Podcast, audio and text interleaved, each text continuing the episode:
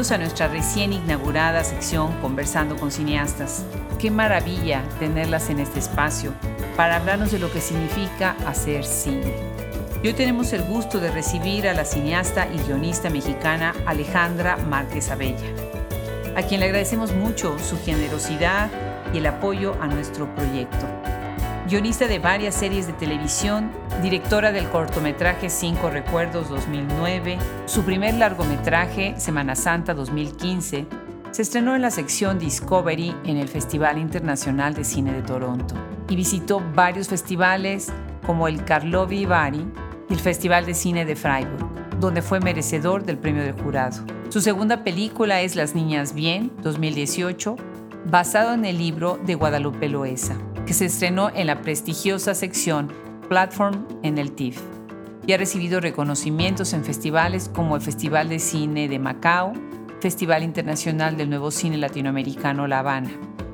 También recibió nominaciones en las categorías Mejor Dirección, Mejor Guión Original y Mejor Película en los premios Ariel 2019. Alejandra Márquez Abella fue seleccionada como una de las 10 cineastas a seguir en el 2019 por la revista Variety Pónganse cómodos y les aseguro que disfrutarán muchísimo esta conversación. Los saluda desde este micrófono Adriana Pacheco.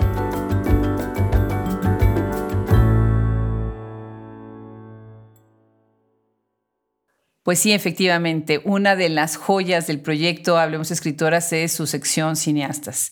Y estamos muy contentos hoy, verdaderamente de manteles largos, para recibir a una joven cineasta con una carrera muy prometedora que ya nos ha mostrado desde antes y todo lo que viene en el futuro. Bienvenida Alejandra Márquez Abella. Qué gusto, qué gusto tenerte en Hablemos Escritoras. Muchas gracias por invitarme. Estoy muy contenta de estar por acá. Tú eres, sí, potosina, ¿verdad? Potosina, de la capital de San Luis Potosí. De San Luis Potosí, qué lindo es San Luis Potosí. Pero vives en la Ciudad de México y estudiaste en dónde? Estudié en Barcelona, en el Centro de Estudios Cinematográficos de Cataluña, que es una escuela que ya no existe propiamente, se, se convirtió en varias cosas, pero, pero fui muy feliz estudiando ahí. Ya lo creo, ya lo creo. ¿Qué magia tiene el cine? De verdad, yo te agradezco mucho que con tus películas me has hecho regresar una parte de mi infancia y de la juventud. Y bueno, me imagino que ha de ser complicado eso de tener que traducir al mundo a través de un lente de una cámara de cine, ¿verdad? ¿Cómo te conviertes en cineasta? ¿Qué es el impulso para tomar esta decisión en tu vida? Pues la verdad, siento que que fue un poco literalmente la mezcla entre como una tradición que ya venía en mi familia como por la literatura y como la obsesión o la pasión por la imagen. Yo desde muy chavita como que me fascinó la fotografía, la fotografía fija, ¿no? Siempre me acuerdo de desde niña traer como una camarita y siempre fue algo como que me llamó mucho la atención. Después ya cuando fui, me convertí en un adolescente, me, me metí como a aprender un poco más y como que me clavé con eso.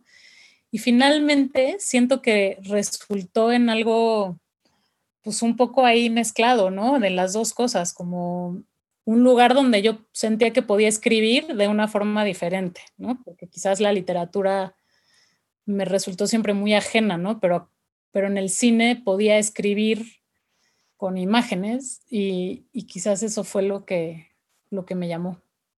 Claro.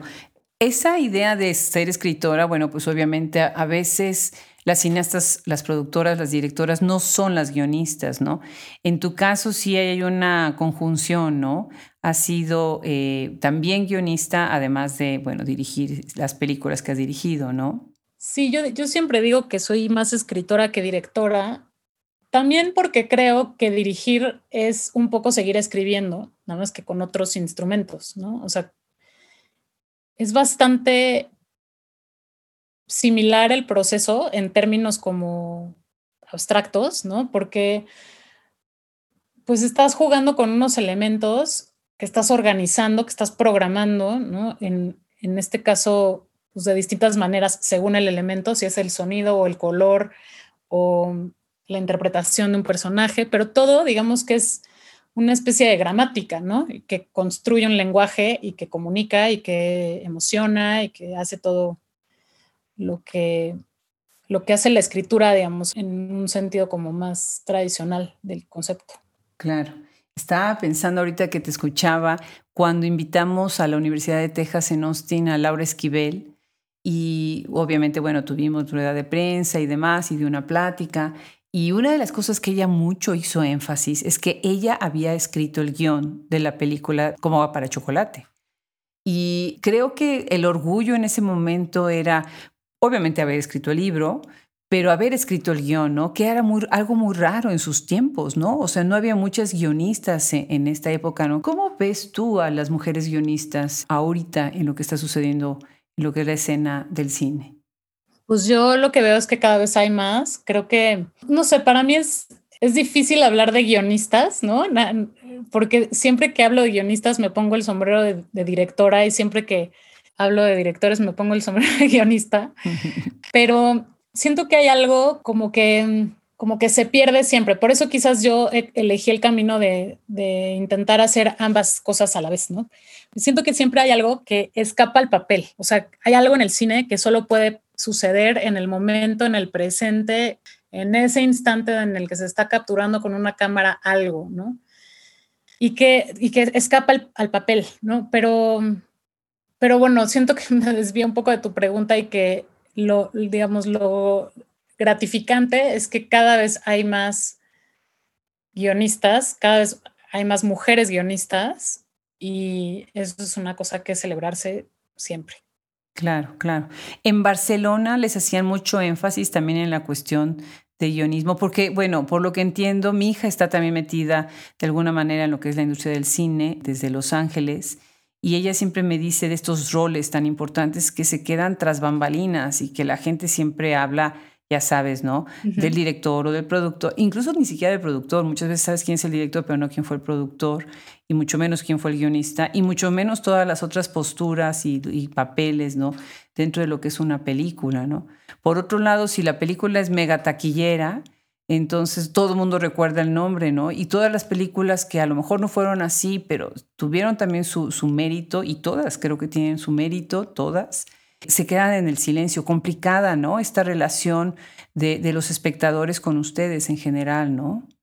Sí, eso es muy cierto, como que las personas que se llevan más reconocimiento normalmente, ¿no? O usualmente son los actores, las actrices, los directores, las directoras, muchas veces, pocas veces los demás, ¿no? Y claro, es una falta porque el cine es una colaboración y es un sistema, ¿no? Es una cosa que se realiza como con muchas variables y con muchas energías que confluyen. Pero también, o sea, a mí de pronto me resulta curiosa también como que haya como una condena a que un director eh, una directora, ¿no? Se, se lleve la atención, porque lo que pasa también es que una directora, ¿no? O un director carga con el peso de la película muchísimos años las colaboraciones muchas veces son pasajeras, ¿no? O sea, como que el, primer proceso de, una película, si no, si no eres tú el guionista, ¿no? Y nada más eres la directora, pues es colaborar con un guionista, con una guionista. Después entras a una etapa de producción donde tienes que ver con muchísima gente.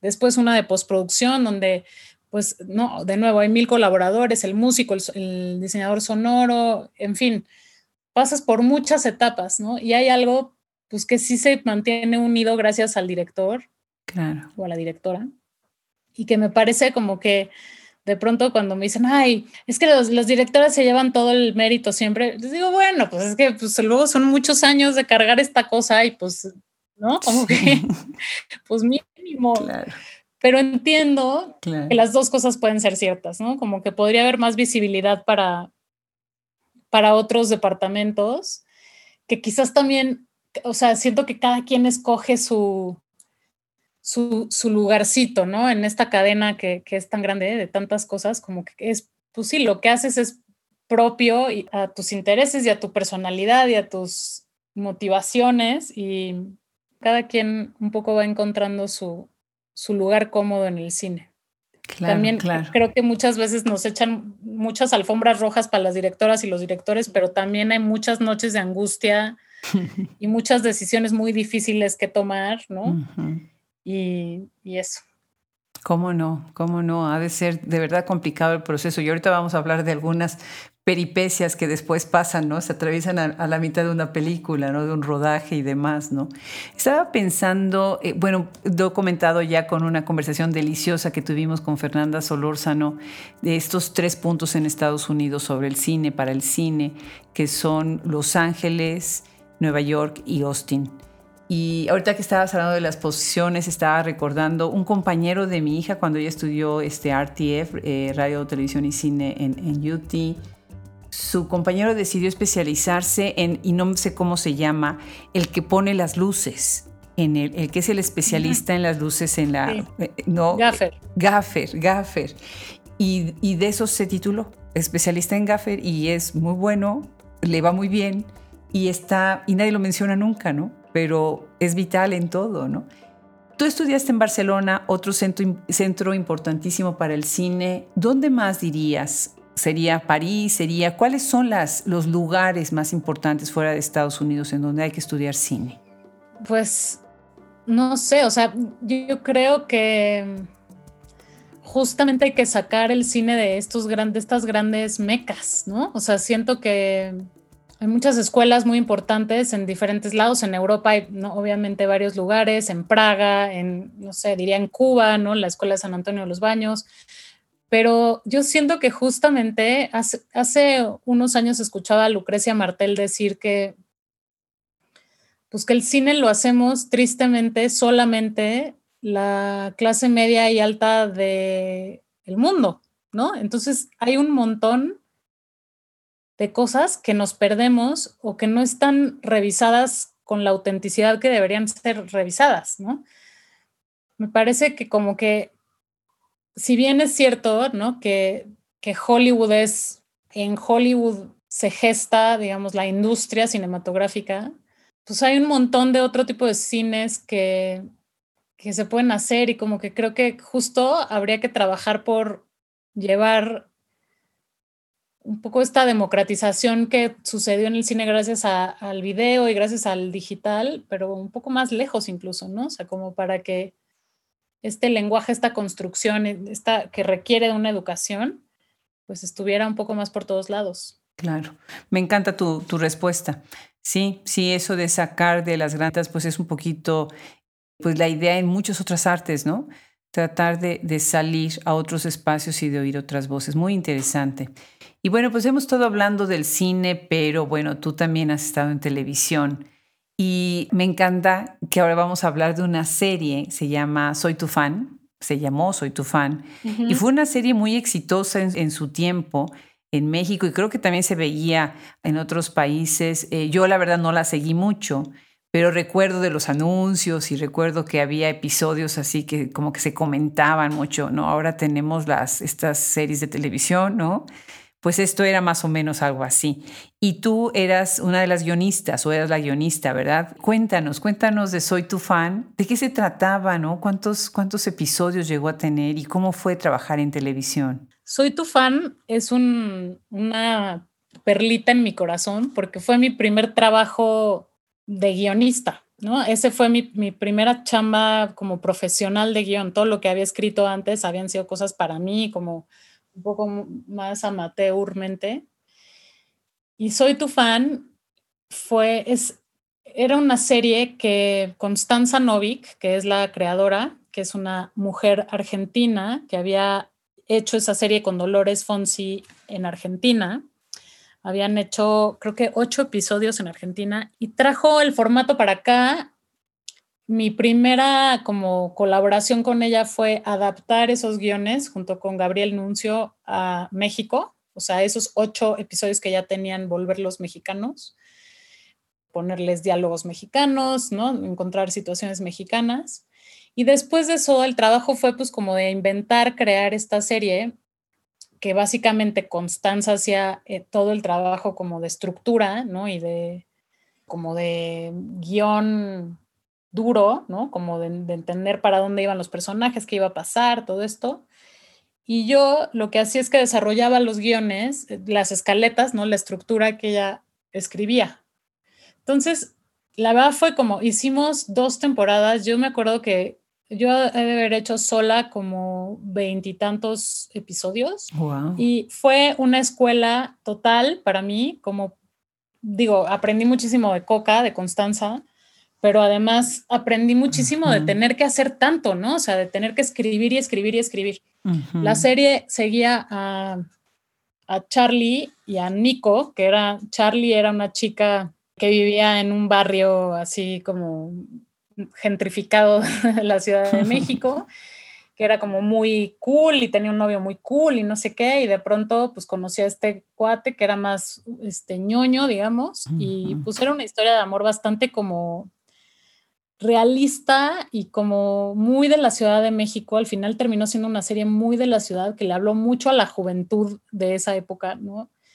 Y y para mí fue pues, como muy especial porque además yo vivía en ese barrio, yo tenía esa bicicleta, no era un poco muy mi vida, ¿no? muy lo que yo estaba pasando, tenía esa edad y era eso, fue una experiencia mm, como que me enseñó muchísimo y que me, y que me hizo divertirme muchísimo ver las palabras que escribes en la televisión de pronto, ¿no? Ver que se vuelve masivo lo que escribes, entender que eso es bueno, pero también puede ser malo, ¿no? Que tienes que tener cuidado con lo que pones ahí, de dónde agarras las cosas, de dónde te vienen las inspiraciones, que, o sea, me acuerdo que puse en un episodio el nombre de una chava que iba conmigo en la prepa. Le, le puse el mismo nombre. y luego, claro, meses después llegó esta chava así de, ¿por qué estás obsesionada conmigo que le pusiste mi nombre al, como no, pues no, o sea, claro, no te das cuenta de que las cosas tienen una reverberancia en el mundo, ¿no? Que, que las estás poniendo ahí, que se van a quedar para siempre. Me encanta, qué emoción, qué, qué interesante lo que acabas de decir, que era tu barrio, era tu bici, era tu edad. Y qué oportunidad de poder transmitir esto a otros jóvenes que también a lo mejor vivían en el mismo barrio y tenían una bici parecida y esa era su, su ciudad, ¿no?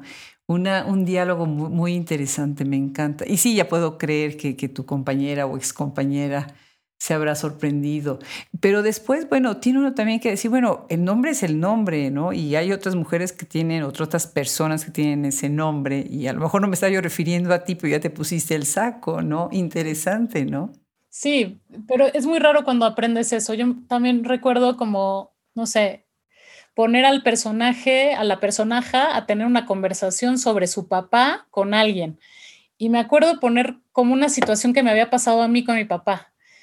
Y claro, cuando lo ves en la tele, dices, le di, o sea, le regalé a este personaje algo mío, ¿no? Y ya no, entonces ya, ya es de ella, ya no es mío, ya como que me, como que de pronto le das algo a los personajes que es tuyo y pues se los diste ya, se fue para siempre, ya no es tuyo, ya es de ellos, ¿no? Entonces decía que, que es importante como aprender a cuidarte el corazón también a la hora de escribir. Claro. Claro, genial. Y además son personajes que son pues prestados, ¿no? De para todos, ¿no? Exacto. Pues para quienes están escuchando ahorita, estamos platicando con la cineasta Alejandra Márquez Abella. Estoy muy contenta de tenerla acá y quiero contarles algunas de sus películas. Ella empieza con un cortometraje, Cinco Recuerdos, ya para la pantalla grande 2009. Semana Santa, que ahorita vamos a platicar de esta película genial, y Las Niñas Bien. Semana Santa 2015, Las Niñas Bien 2018, para quienes se recuerdan. Y platicamos mientras sobre la televisión. Hay otra serie que se llama Imaginantes. Sí. Y hay un capítulo que vi especialmente, me gustó mucho, Elena Poniatowska, ¿no? Un rayito de imaginación. Cuéntanos brevemente sobre esto. Imaginantes fue un proyecto que yo hice para la vicepresidencia de imagen y publicidad de Televisa. Oh, qué bien. Que era una campaña de imagen, básicamente, pero lo que querían hacer era retratar diferentes anécdotas literarias a través como de cine minutos de animación. Entonces yo lo que hacía es que, bueno, un poco conceptualicé el proyecto y lo que hacía era escribir los guiones, ¿no? Lo, que luego iban a, animar los, los animadores. Y bueno, fue una colaboración muy agradable con Pepe Gordon y con todo el equipo de animación, que además aprendí de nuevo muchísimo sobre, sobre procesos de animación y de postproducción y fue como un proyecto muy lindo que si bien estaba lejos como de lo más cinematográfico, para mí fue como muy emocionante poder hacer un producto masivo que hablara de, de literatura, ¿no? Por ejemplo, o sea, como poder hacer una campaña desde un lugar tan masivo como era Televisa, que eso, que fomentara un poco, pues, la lectura y, que estuviera clavado más en temas de cultura, que quizás para mí siempre ha sido importante eso, ¿no? Tratar de no, no irte al nicho, ¿no? No estar nada más hablando lo que te interesa a ti y a tus amigos en un lugarcito, tratar de llevar como al mainstream un poco pues de la conversación que pasa en los márgenes, ¿no? Claro, claro. Eso, eso es muy bueno y muy valioso. Ese esfuerzo vale, vale muchísimo la pena.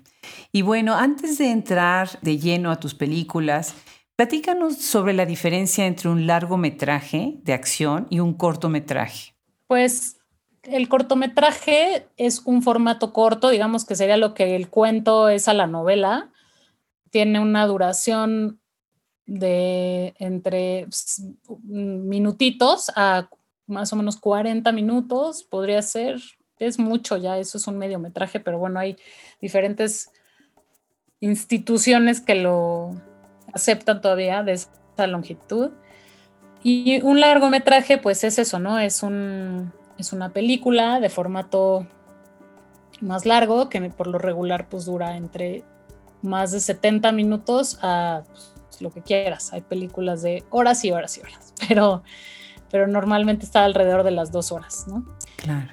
Tienen estructuras narrativas muy distintas, o sea, podríamos ceñirlo a algo que quizás voy a decir y es muy arbitrario, pero bueno, como a que un cortometraje tiene un acto, un largometraje, un largometraje tradicional, ¿no? Entre comillas, tiene, o hegemónico, tiene tres actos y tiene una serie de reglas pues, que responden a una estructura quizás más aristotélica. Qué interesante, genial. Bueno, pues cinco recuerdos, este lo haces en 2009 y es tu primer cortometraje, ¿verdad? ¿Qué sentiste esta, esa entrada de decir, bueno, e, es un cortometraje, pero, pero ya estoy en otro formato, ¿no? ¿Cómo fue ese cambio? Pues mira, yo había hecho varios cortos en la escuela y había hecho un corto ya antes que hice para este programa que tenían, creo que eran TV Azteca, los protagonistas que hacían para el Mundial. Sí, cómo no. Hice un corto de los que pasaban ahí. Sí. Fue muy divertido de hacer, recuerdo. Y, y cinco recuerdos fue pues como la primera vez que tuve como acceso a un montón de presupuesto como para poder hacer una historia completamente, es una historia como toda, no sé, onírica, ¿no? No era un cuento realista, yo justo venía como de una escuela de cine como muy distinta a las que hay aquí en México, entonces tampoco tenía como la tradición del cine mexicano que, que luego aprendí y que ahora me codeo con muchos de sus representantes. Pero fue un corto como eso, como muy fantasioso, muy loco, muy como muy libre y muy divertido de hacer. Y claro, ¿no? O sea, todo era todo era gigante y enorme y difícil, ¿no? Creo que fue como la primera vez que, que dices, bueno, tengo que fingir que no me está imponiendo toda esta situación porque si no, nadie va a tomarme en serio nunca, ¿no? Pero, pero bueno, supongo que así es. Qué nervio, qué nervio. Sí, además siendo joven y entrando en el mundo profesional, ¿no? Que después dices, ay, no quiero estar aquí, tratando de que me tomen en serio cuando de verdad soy seria y estoy haciendo mi trabajo bien, ¿no? No, genial. Bueno, después de esto viene Semana Santa y bueno, para quienes están escuchando, la frase Semana Santa lejos del contexto cristiano que tenga religioso, ¿no? Es un nombre gigantesco para los mexicanos, ¿verdad, Alejandra? Sí. Esa época en que todo el mundo va de vacaciones. Eh, la palabra siguiente después de Semana Santa que más se escucha o se escuchaba, por lo menos cuando yo era joven y niña, era Acapulco. Esa era la siguiente palabra, porque todo el mundo era casi casi que se mudaban a Acapulco, ¿no? Toda la gente del centro de la ciudad, ¿no? No sé cómo haya sido en otros lugares de la República Mexicana. Bueno, pues tú hace Semana Santa, cuéntanos, genial esta película. Pues Semana Santa, mira, yo cuando salí a la escuela de cine, siempre cuento esto, pero es que sí es muy verdad. Cuando salí a la escuela de cine, yo pensé, no te preocupes o sea, vete acostumbrando a que tú nunca vas a hacer una película. O sea, es, tan imposible, tan difícil, que mejor vete haciendo la idea. Y Semana Santa fue como el proyecto que, que contradijo esa idea que yo tenía, ¿no? Y fue un proyecto que fue como, o sea, como que si me acuerdo de cómo sucedió, digo, es completamente improbable, imposible, ¿no? Pues yo empecé a escribir ese guion un poco en mi tiempo libre, ¿no? Tenía una chamba, creo que estaba haciendo Imaginantes en ese momento. Me puse a escribir este guion, lo talleré con unos amigos que tenía que hacían guiones y que estaban en, en la industria también. Y poco a poco como se fue solidificando, ¿no? Ese guion hasta que lo terminé y pronto conocí a Nico Celis, que es un productor muy importante ahora. Siempre ha sido muy importante, pero ahora es más. Y la verdad es que fue como de esos flechazos creativos, como inmediatamente decidimos, él decidió ¿no? que quería hacer la película conmigo. Yo justo en ese momento me acaba de enterar que estaba embarazada de mi primer hijo. Wow. Pero todo estaba en contra, ¿no? Como que era una película como difícil de hacer porque era Acapulco y era un montón de, pues sí, teníamos un presupuesto, o sea, el, presupuesto de esa película fue minúsculo, ¿no? Fue como una peli muy chiquititita, con, hecha con el esfuerzo de Nico y mía y de Sebastián, el hermano de Nico, que produjo esa peli con él. Y, o sea, donde nosotros, yo tenía, mi hijo tenía un año cuando filmamos, pero era de parejo, le entrábamos a picar el melón para el snack, de todo, o sea, era todo muy muy como guerrero. Guerrero es la palabra. O sea. Claro. Y fue una peli eso que, pues, que sacamos entre, entre Pimienta y yo. Y tuvo una mm, como pronta buena acogida por el Festival de Toronto, que pues ahora que yo considero mi casa totalmente y, y, a Diana Sánchez, la programadora, como una especie de madre cinematográfica para mí porque tener la validación de un festival de ese tamaño con un proyecto que fue tan, no sé, tan chiquito, tan artesanal, ¿no? Era como todo, era la diferencia entre todo y nada, ¿no? Y me acuerdo mucho de estar en el estreno en, Toronto y meterme al baño ¿no? después de la función y decir, no puedo creer que hice una película, ¿en qué momento? ¿Cómo? Esto no iba a pasar y ahora estoy aquí, ¿no? Y entonces me acuerdo de pensar, bueno, a ver, ahora tengo que pensar qué más no voy a hacer. Para hacerlo. es imposible. no, me encanta, me encanta. Y sí, efectivamente, Nico Celis, o sea, qué delicia de ser, trabajar con él.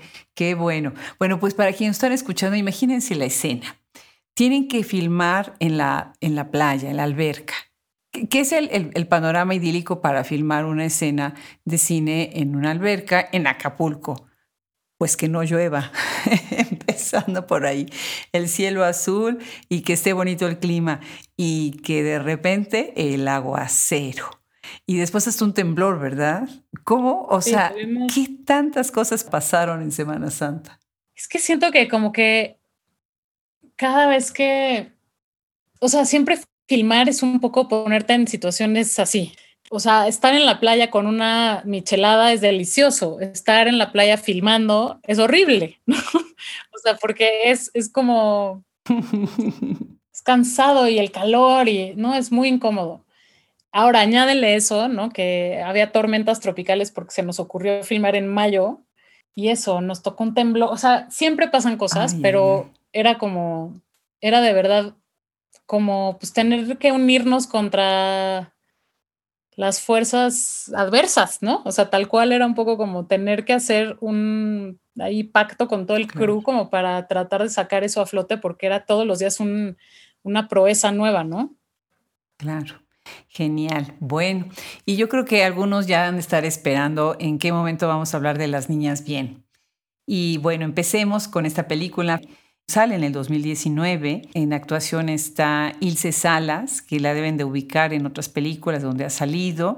Está basada en el libro de Guadalupe Loesa, que fue una revelación ese libro. Ese libro hizo ruido en su época de muchas maneras. A mí me hizo ruido desde el título mismo del libro, Las niñas bien, ¿no? Imagínense empezar la cuestión con niñas, no, no adultas, y bien, bueno, pues definamos, ¿no?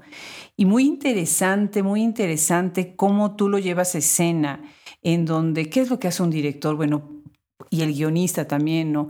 Va a darle más luz a ciertos aspectos, porque pues en el formato de cine no te puedes echar el libro completo, ¿no?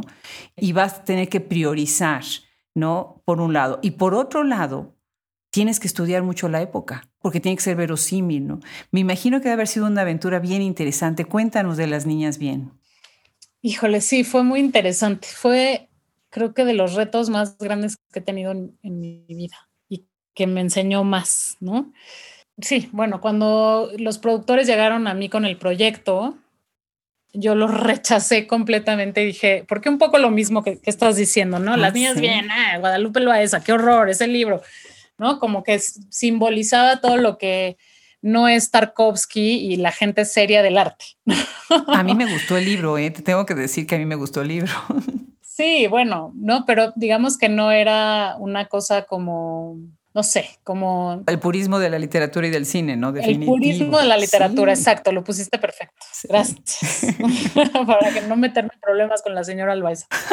Eh, no, o sea, la verdad, como que ven, era una cosa como que yo, yo admiro de nuevo, o sea, ya lo dije con lo de Imaginantes, pero lo vuelvo a decir, como todo, todo como fenómeno pop que incide en la cultura. Y creo que ese libro lo hizo, ¿no? Creo que ese libro sacó a la luz un montón de cosas que no hubieran salido y quizás ahora está muy masticado y ya como que lo damos por hecho, pero en ese momento, que fue hace casi 40 años, pues era una columna que salía en un periódico de izquierdas, ¿no? Cada fin de semana y que revelaba, pues, cómo vivían del otro lado de las vías del tren, básicamente, ¿no? O sea, cómo todo, todo eso, que de nuevo, pues, si no, si no se conoce, si está en lo oscurito, pues entonces es bastante más permanente, ¿no? O sea, si sale a la luz y se critica, si se mira, pues hay como una conversación al respecto.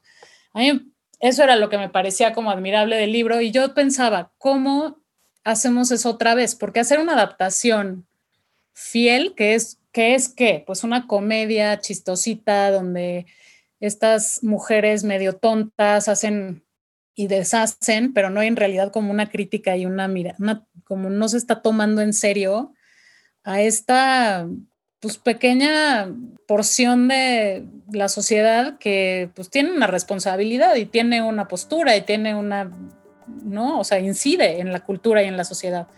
Claro. Entonces, como que después de la insistencia de los productores decidí, yo les dije, yo quiero escribir el guion. Ya tenían un guion que para mí cumplía un poco con lo que estoy diciendo, como que era una comedia ligera, chistosita, pero pues a mí no me interesaba hacer esto y les dije, pues yo quiero hacer algo en otro tono, como buscarle por otro lado, ¿no? Y yo no sé si me creyeron o no me creyeron o qué, pero me dieron el avión, o me dieron, chance, ¿no? Entonces escribí este guion que ya apuntaba un poco más a una cosa como más, no sé si seria es la palabra, pero sí como observadora, ¿no? Como que yo tenía ganas de observar y de acercarme a ver qué es lo que perdía esta oligarquía cuando perdía el dinero, ¿no? ¿Qué es lo que se pierde? O sea, qué está en riesgo para ellos. Y luego creo que se fue convirtiendo también en una indagación de por qué ni siquiera las mujeres que están cerca de los poderosos son poderosas. Sí. O sea, hasta ahí hay una falta de, de control sobre tu voluntad, tu cuerpo, tu futuro, ¿no? ¿no? Son como niñas perpetuas, ¿no? Justamente, son como menores de edad.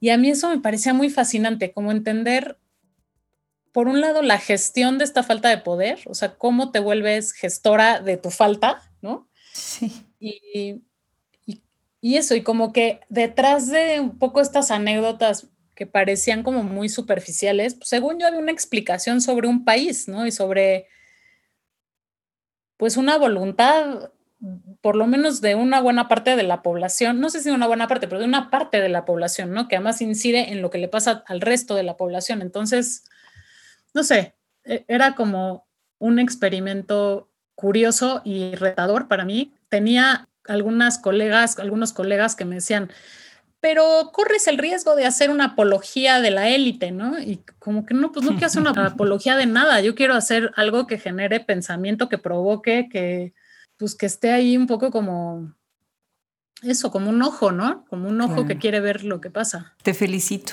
Te felicito porque lo lograste, por la valentía de hacerlo, por la visión de, de verle el otro lado de la moneda. O sea, si no queremos, como te dijeron, hacer una apología, entonces no hay que hacer ninguna película porque estamos haciendo apologías de muchas cosas, ¿no? Al hablar de ellas según estos criterios. Y lo contrario es realmente, desde qué postura pensamos, ¿no? Y me acuerdo de en la preparación que tuve a lo largo de, varias semanas de, tu obra, que ya desde cuando estaba yo, pero emocionada de que llegaba un momento Alejandra Márquez a este micrófono. Vi una entrevista, bueno, traté de ver lo más que, se, que hay sobre ti en las redes y en YouTube, ya sabes. Y me dio mucha ternura una entrevista en donde dices, me emocionó, donde dices, bueno, es que estas mujeres también eran víctimas. Entonces, eh, o son víctimas. Y, me parece, bueno, pues muy valiente esta manera también de verlo. Para quienes no conocen la película, los invito a que la vean, de verdad. Se ubica en 1980, en los 80s. Y hoy en la mañana, Alejandra, curiosamente, yo creo que emocionada de, de hablar contigo, en la mañana temprano dije, ¿qué música voy a poner para empezar mi día, no? Y entonces empecé a pensar en puras cantantes de los 70s y de los 80s. Dije, ya estoy, pero total sintonía. Qué trabajo haber hecho esto con Claudio Ramírez Castelli y con Anaí Ramos, con cuestión de vestuario, de ambientación y fumaban todo el tiempo, las sombreras, eh, increíble, ¿no? ¿Qué, qué, qué tal fue esa parte de la película? Fue, pues, justo de mucha investigación. O sea, por un lado, el libro de Guadalupe ya nos traía muchas imágenes, ¿no? O sea, esta idea como de estas fiestas en este tipo de casas, con ese tipo de cubiertos, con ese tipo de canapés, ¿no? De copas de vino, de, o sea, ya había como mucho, mucho muy sensorial en los relatos de Guadalupe.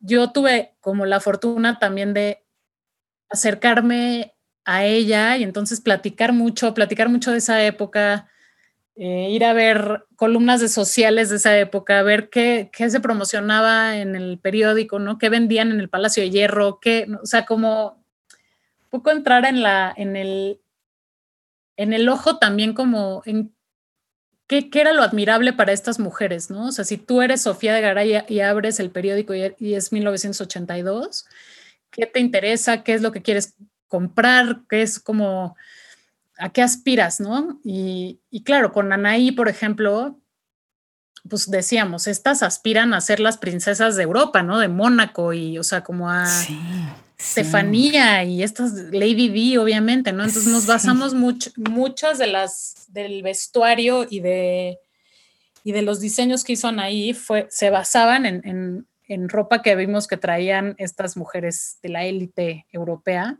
Incluso el vestido rojo del final es una copia idéntica de uno que usó Lady D en esa época, en el ochenta y tantos, y Lady D traía uno idéntico. Qué increíble, qué increíble. Sí, y con Claudio, pues la, la idea mucho del arte era, o sea, yo le decía como, hay que encontrar como el como el, la elegancia de lo minimalista, ¿no? O sea, como como que uno piensa en gente rica y luego, luego piensa como en estos excesos o en esta cosa hiper abigarrada y, y también había que pensar, pues, que esta era una época antes del Tratado de Libre Comercio, ¿no? Que todavía eso no sucedía, o sea, no había muchas cosas.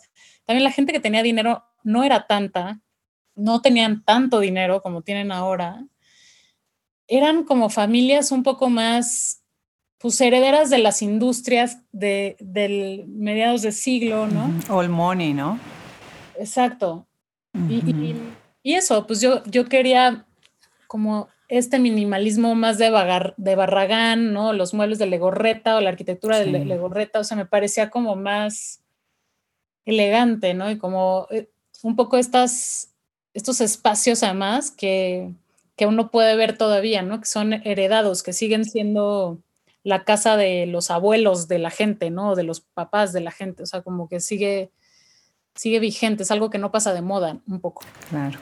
Claro, hay una escena, hay una parte en donde pensé mucho en el Camino Real, que está en, el, en, la Ciudad de México, en, Marino Escobedo, me parece, no, no soy de ahí, entonces no sé las calles, pero me parece que sí. Bueno, para quienes nos escuchan ahorita se está soltando un aguacero acá, así que si oyen acompañamiento es que tenemos el, el buen clima de la lluvia ahorita. Bueno, ¿Cómo se decide a cuántas salas, en cuántas salas se va a proyectar una película? ¿Y a qué más le tiene miedo un director de cine? Además de que obviamente que no salgan las cuentas, ¿no? A la hora de que salga la película. Pues yo creo que ese es un miedo más del productor.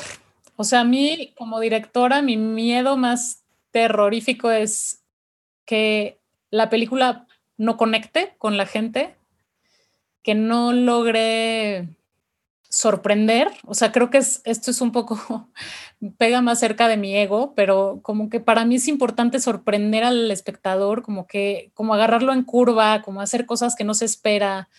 Pero además, digo, estamos hablando de que el cine tiene ya 120 años de, no, digo, por ahí, 100, un poco más de un siglo de estar generando lugares comunes, ¿no? Y digo, historias, obviamente, y, como que ahora siento que encontrar la manera más interesante de enseñar algo, de, de, mostrar algo y que por ende eso emocione, pues para mí esa es como mi ambición máxima, ¿no?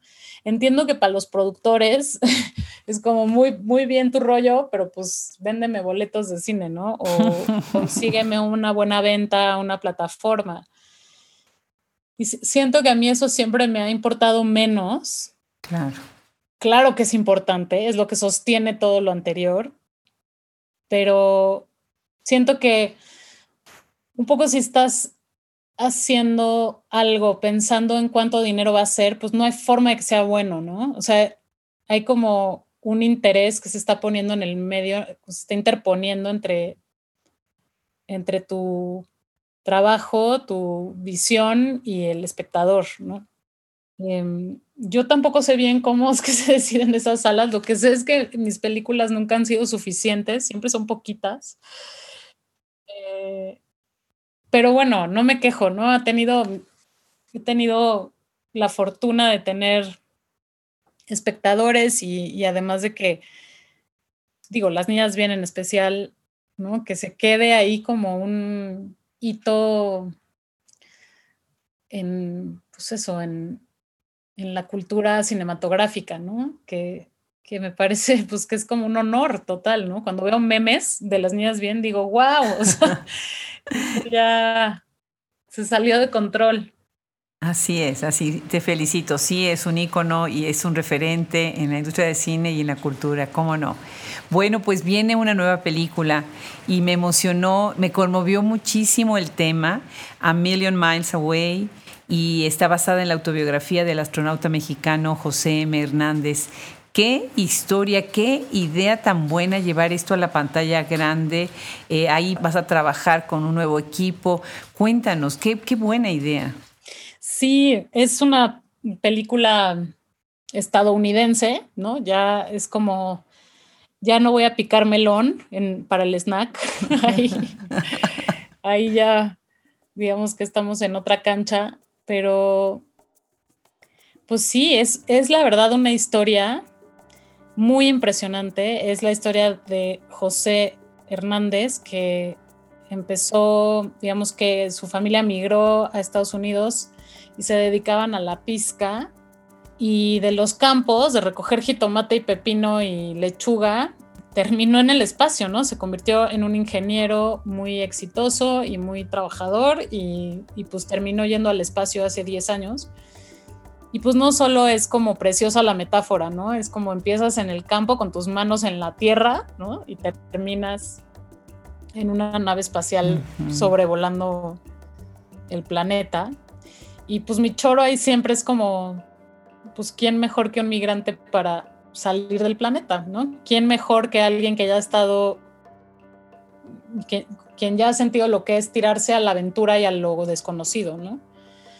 Y pues eso, esa es una película que vamos a filmar el año que viene y que me da muchísima emoción, obviamente.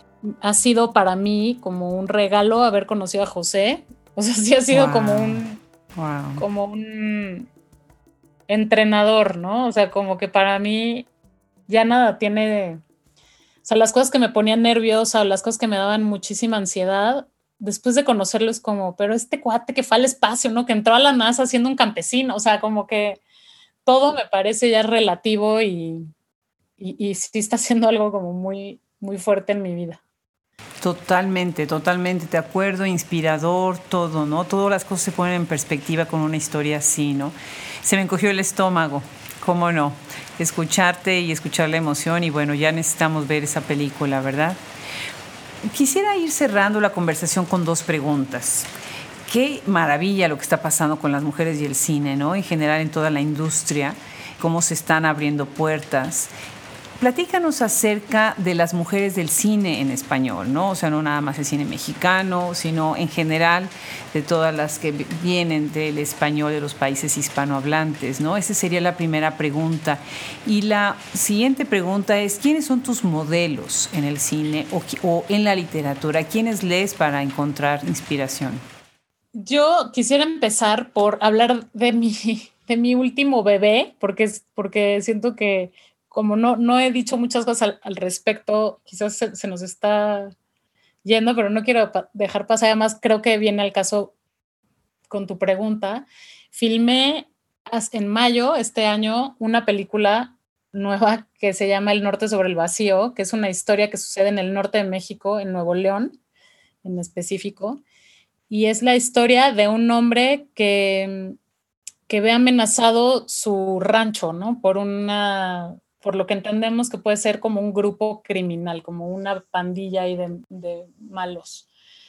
Y, y, finalmente pues echa mano como de una capataz, de una personaje eh, muy fuerte que trabaja en su rancho y que podría ser como la heredera lógica de su tierra, pero pues que él siempre, un poco por temas de clase y de raza y de, y de género, ha dejado de lado, ¿no? Esa peli la hicimos, es una peli sobre la masculinidad, ¿no? O sea, sobre muchas cosas, sobre nuestra relación con la tierra, un montón, pero mucho sobre la masculinidad.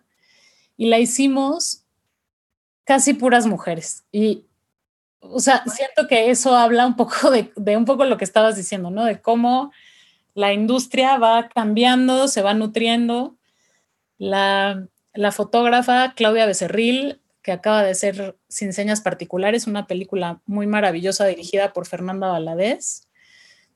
Eh, la mm, productora en línea, Carla Hernández, mi asistente de dirección, Male, o sea, fue como una película que era de verdad muy improbable y era, no sé, fue un proyecto como especialmente retador por el lugar donde sucedía y creo que este equipo, este crew de, de puras mujeres, Sandra Cabriada hace el arte, eh, Amanda Cárcamo hace el vestuario, o sea, fue como una, un experimento un poco así azaroso, porque yo no es que me puse a decidir, aunque creo que cada vez que me pongo a no decidir terminamos siendo puras mujeres.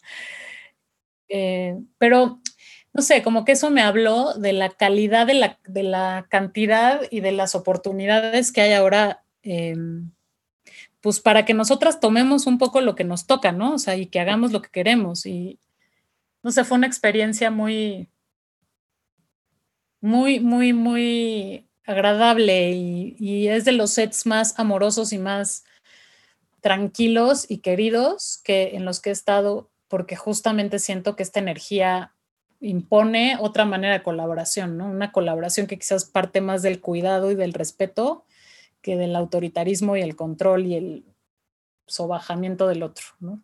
Claro, claro. Qué bueno que la mencionas. Muchísimas gracias por mencionarla y muchísimas gracias por este trabajo.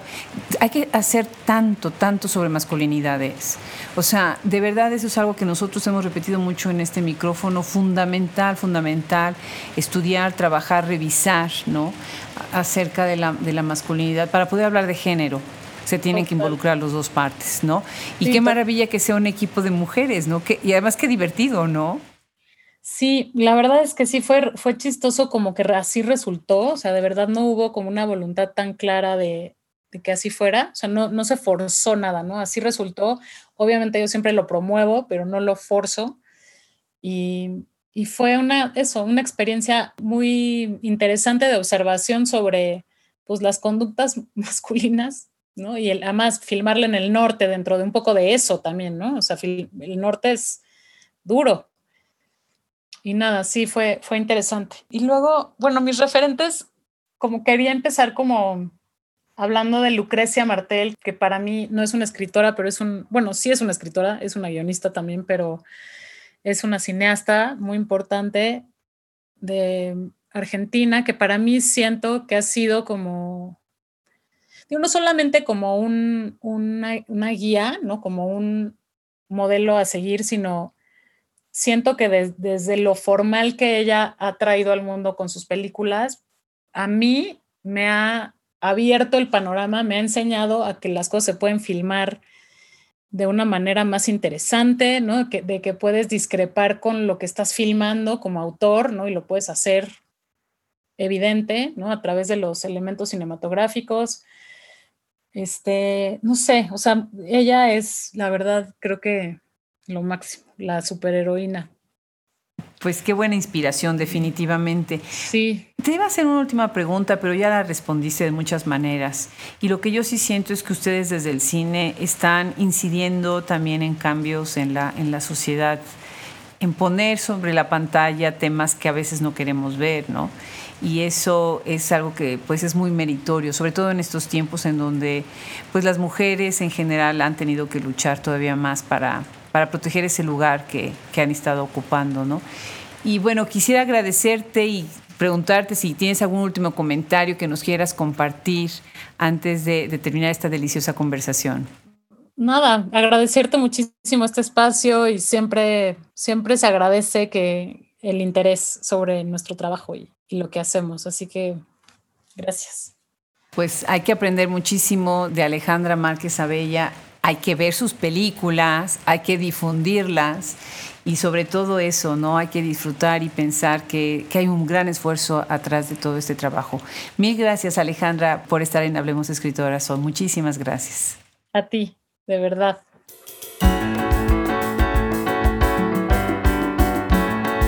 Este episodio absolutamente maravilloso con Alejandra Márquez Abella nos inspira a seguir trabajando para difundir, para platicar, para ir al cine, para conocer todas las aventuras, vicisitudes y todas las cosas que tienen que pasar antes de que veamos una película.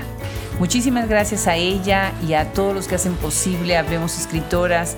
Este espacio es para ustedes, para que vayamos adentrándonos en la obra de cineastas, periodistas, traductoras, críticas, escritoras, editoriales.